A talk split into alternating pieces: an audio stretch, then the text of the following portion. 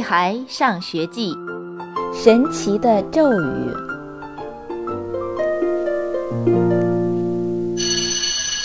下课时，香香果在操场上摔了个大跟头，只是一个大跟头而已。就算摔十个大跟头，也不会让我尖叫的。我会拍拍屁股爬起来，就像没有这回事一样。可香香果这样娇气的小女生就不一样了，就坐在地上一直哭啊哭。我对她的哭声过敏，虽然这时候我可以选择飞快地逃跑，可她哭的样子会印在我的脑袋里，一直折磨我。我硬着头皮把手伸给她，我拉你起来吧。香香果在认真地哭着，根本不理我。我打了个哆嗦，感觉胳膊上的鸡哥哥又来了。鸡哥哥就是著名的鸡皮疙瘩哥哥。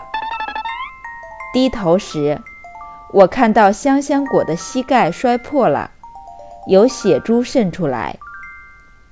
你疼吗？我轻轻吹了一下他的伤口。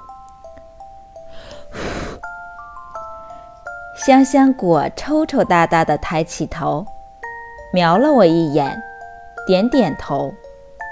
我飞快地跑回教室，从书包里翻出妈妈给我准备的创可贴。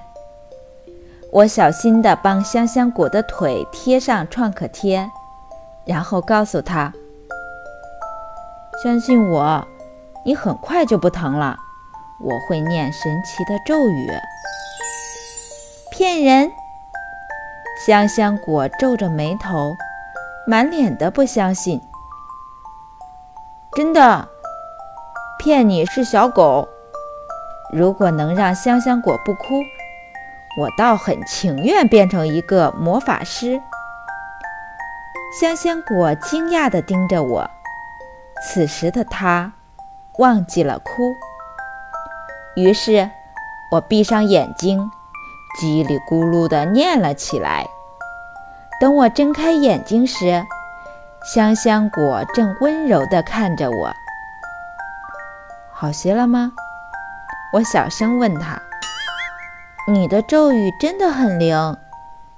香香果也用很小的声音说：“谢谢你，猪耳朵。”这下轮到我惊讶了。其实，我只是含糊不清的念了一遍乘法口诀。难道这就是神奇的咒语吗？亲爱的小朋友们，本章节到此结束，再见。